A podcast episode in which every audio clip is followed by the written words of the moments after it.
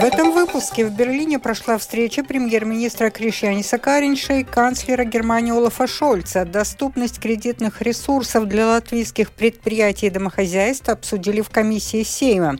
С сегодняшнего дня можно подавать годовые декларации о налогах как в электронном виде, так и очно.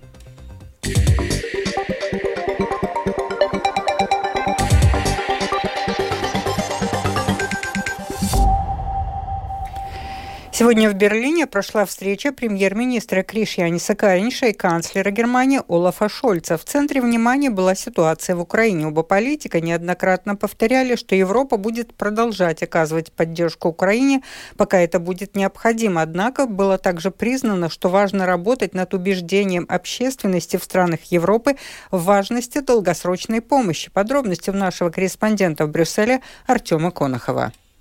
Для безопасности Европы важно, чтобы Германия была сильна не только с экономической, но и с военной точки зрения. Так, на встрече с канцлером Германии Олафом Шольцем заявил премьер-министр нашей страны Кришианес Каринч. Глава правительства Латвии позитивно высказался о том, что Германия сейчас активно помогает Украине. Но Каринч признал, что для всех стран Европы важной задачей является убедить своих жителей в необходимости продолжать поддерживать Украину в длительной перспективе. It's in every European's self-interest Продолжение поддержки Украины отвечает интересам каждого европейца. В противном случае, если России удастся добиться того, что она намерена сделать в Украине, возникнет вопрос, что это значит для безопасности всех остальных европейских стран. Это был бы мрачный мир. Мы не должны этого допустить. Поэтому нам надо сохранить нашу решимость. Лично я считаю, что это можно сделать, что Запад чрезвычайно устойчив. Авторитарные режимы всегда недооценивают силу демократии. В ответ Шольц повторил, что Германия будет продолжать оказывать помощь Украине столько, сколько это будет необходимо. В том числе планируется поставлять различные запасные части для ремонта военной техники. Шольц также повторил, что Россия должна вывести войска с территории Украины, и только тогда можно серьезно говорить о мире. На встрече также обсуждался предстоящий этим летом саммит стран НАТО в Вильнюсе. Как известно, войска Германии на регулярной основе расположены в Литве, и страны Балтии хотят, чтобы численность войск других членов НАТО в нашем регионе возросла не только на словах, но и на деле. Артем Конров, Латвийское радио, Брюссель. Сегодняшнего дня можно подавать годовые декларации о налогах как в электронном виде, так и очно. Служба госдоходов призывает не подавать декларации всем одновременно, продолжит представитель СГД Эвита Тейце Мамая. Даже если декларацию надо подать обязательно, это можно сделать в течение трех месяцев. В свою очередь, добровольно подать декларацию, чтобы получить возврат по переплаченному подоходному налогу с населения, можно в течение трех лет. Мы призываем подавать декларации в электронном виде в электронной системе декларирования, так как в этом случае в декларацию автоматически заносятся все сведения, которые есть в распоряжении СГД, и, соответственно, автоматически насчитывается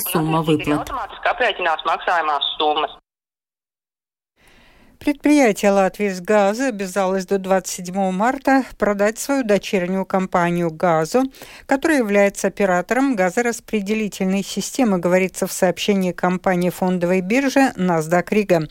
Ранее председатель правления «Латвия с газа» Айгар Калвитес заявил, что «Газу» следует продать с учетом наличия у «Латвии с газа» акционеров, представляющих российское государство. В свою очередь, исполнительный директор Латвийской ассоциации электроэнергии энергетиков и электроносителей Гуннерс Валдманис считает такое решение вполне обоснованным. Предприятие ГАСов самый, можно сказать, э, э, последний шаг, да, чтобы энергоресурс поступил к потребителю и в том числе к потребителям э, стратегической важности, включая производство электричества, э, включая э, производство тепла и, конечно, в таких э, обстоятельствах э, во время войны, когда именно, да, ну, это недружественная страна имеет информацию о том, какие в Латвии, да, э, как работают э, такие э, стратегически важные э, потребители, это все-таки, ну, можно сказать, не очень хорошая ситуация. И я думаю, из-за, именно из-за этого э, этот, э, это решение, что э, предприятие должно продаваться. И это только логично.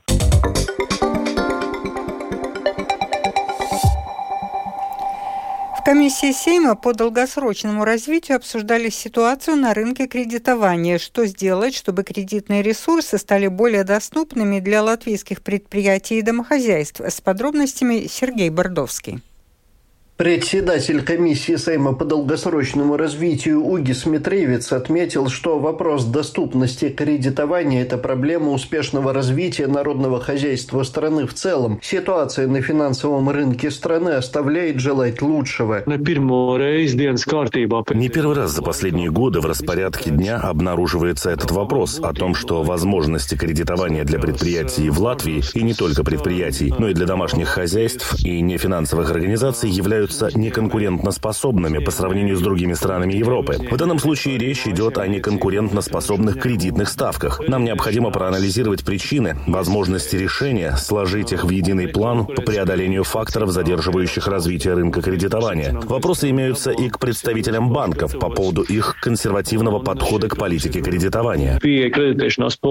Кредитные ставки и условия кредитования, предлагаемые латвийскими банками, являются одними из самых невыгодных выгодных в еврозоне, было отмечено на заседании комиссии, а доступное финансирование крайне необходимо именно в тот момент, когда экономика выйдет из рецессии и начнет развиваться. Впрочем, планы по развитию финансового рынка страны существуют, над ними идет работа, отмечает представитель Министерства финансов Дина Бусе. Наши цели в развитии финансового рынка остаются неизменными. Инновации, доступность финансирования, дигитализация дигитализация, инновационные финансовые услуги. Оценивая уровень развития финансового сектора, скажу, что мы не находимся в очень уж плохой ситуации. Однако мы понимаем, что сейчас у нас финансовый рынок с доминирующим положением банков. Это означает, что в ближайшие годы нам придется работать над тем, чтобы разработать какие-то альтернативные возможности финансирования. Но если говорить о том, что сейчас можно сделать на рынке финансирования и инвестиций, у нас была договоренность о мероприятиях, которые необходимо провести участникам рынка и которые направлены на активизацию кредитования.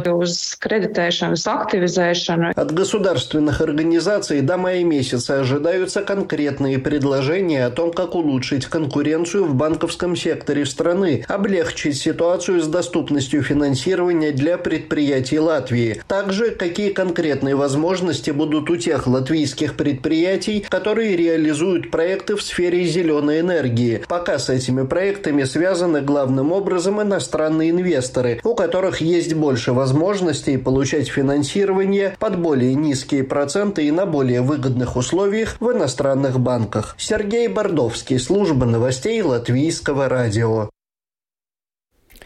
Ряд фермерских организаций ранее выразили готовность к массовым акциям протеста, бойкотировать магазины, вылить молочные цистерны возле дома правительства, если средняя цена на молоко в этом месяце приблизится к критическому уровню цен, что составляет 25 центов за литр. Однако на этой неделе молочные фермеры пока проводить акции не планируют, так как они не получили еще новостей от закупщиков молока об изменении цены в марте. По словам руководителя Ассоциации сельскохозяйственных сельскохозяйственных обществ Касперса Мелниса фермеры все еще ждут изменения цен, чтобы принять решение о дальнейших действиях. Специфично, что в настоящий момент лишь немногие фермеры знают свою мартовскую цену на молоко, потому что обычно бывает так, что мы узнаем цену следующего месяца уже в последние числа предыдущего месяца. Так что в этом месяце гораздо больше фермеров не знают цену, которая будет в марте. Поэтому сложно судить, будут ли акции протеста и снизилась ли цена на молоко. Поэтому мы все ждем, какая будет ситуация с ценами. Трудно сказать, чего они, переработчики, ждут. Мы шутим, что они ждут, кто первым назовет цену, а потом остальные подстроятся. Организация, опрошенная латвийским радио, надеются услышать решение к 20 марта. С другой стороны, Ассоциация заводчиков латвийской голштинской породы коров прогнозирует, что в марте закупочная цена на молоко, скорее всего, вырастет, и фермерам не придется протестовать. Министры иностранных дел ведущих стран мира собираются в Дели на двухдневный саммит Большой Двадцатки, в ходе которого ситуация на Украине станет одной из главных тем обсуждения. Сообщается, что в частности дипломаты обсудят, как война в Европе влияет на весь остальной мир и с какими дополнительными трудностями сталкиваются бедные развивающиеся страны. Среди других тем в повестке саммита проблемы глобального экономического роста, роста инфляции, цен на энергоносители и продовольствие, а также падение спроса на товары и услуги по всему миру. За два минувших дня в Украине пресекли 30 собраний агрессивно настроенной молодежи. Молодые люди называют себя ЧВК «Редан» и выступают против мигрантов и футбольных фанатов. Украинские правоохранители полагают, что движение в страну пришло из России и имеет целью дестабилизацию внутренней ситуации в стране. Больше подробностей в сюжете спецкорреспондента Оксаны Пугачевой. В Украине обеспокоены из-за появления в стране новой молодежной субкультуры ЧВК «Редан». Представители этой субкультуры собираются в группы из десятков человек и устраивают массовые драки. Собрания агрессивной молодежи уже заметили практически во всех областных центрах. Полицейские считают, что субкультура в Украину пришла из России, поскольку первые сообщения о массовых драках появились в российских телеграм-каналах и только потом в Украине. Кроме того, на искусственность создания движения в Украине указывает факт одномоментности и массовости заражения рождения. Правоохранительные органы не исключают, что имеют дело с попыткой страны-агрессора дестабилизировать ситуацию внутри Украины. Об этом заявляет начальник управления предотвращения ювенальных преступлений Национальной полиции Украины Василий Богдан. Штучный розыск. Искусственное развитие такой субкультуры – это попытка российских пропагандистов провести очередную информационно-психологическую операцию и использовать детей для дестабилизации внутренней ситуации в Украине. Доказательством этого является то, что первый инцидент между оппонентами произошел 22 февраля этого года в столице страны-агрессора. 27 февраля подростков ЧВК «Редан» заметили и в Украине. Молодые люди из ЧВК «Редан» носят одежду с изображением паука и четверки. Это указывает на источник появления появления движения японский аниме-сериал «Хантер x Хантер», что рассказывает о бандитской группировке под названием Генеридан. Участники субкультуры выступают против околофутбольных фанатов и иммигрантов. Они заявляют, что аббревиатуру ЧВК к своему названию добавили без какой-либо цели и не имеют никакого отношения к военным формированиям. Василий Богдан заявляет, что оперативность сотрудников нацполиции позволила пресечь все возможные столкновения молодежи. В течение двух дней в Украине произошло около 30 собраний молодежи в разных регионах страны. Полиция оперативно сработала и не допустила столкновений молодежи. В управление и отделы полиции пригласили более 700 человек, большинство из которых несовершеннолетние. По состоянию на 28 февраля обнаружено и заблокировано 18 каналов и групп, созданных для популяризации дестабилизационного движения ЧВК «Редан». Сейчас оперативные службы Украины вместе с киберполицией устанавливают источники финансирования, администраторов этих информационных каналов и организаторов массовых мероприятий. И организаторов массовых мероприятий. Оксана Пугачева, специальный украинский корреспондент, служба новостей Латвийского радио.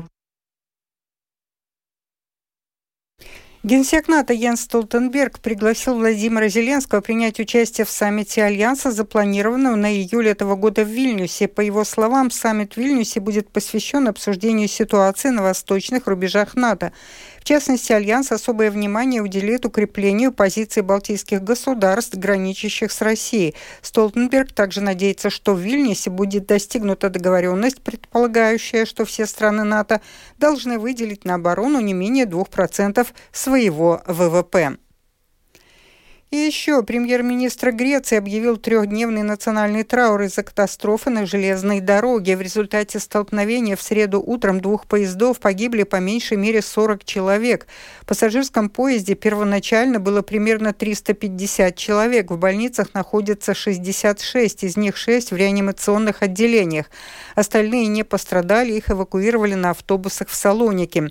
Начальник вокзала города Ларисы, арестованный в среду полицией после столкновения столкновения поездов неподалеку от этого города признал вину, сказав, что ошибочно направил пассажирский поезд на неправильный путь.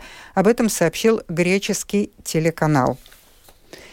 Это был обзор новостей дня 1 марта. Продюсер выпуска Дмитрий Шандро. Выпуск провела Алдона Долецкая о погоде. Ночью облачно, местами на востоке небольшие осадки, западный и северо-западный ветер 1,7 метров в секунду, температура воздуха от минус 2 до плюс 3.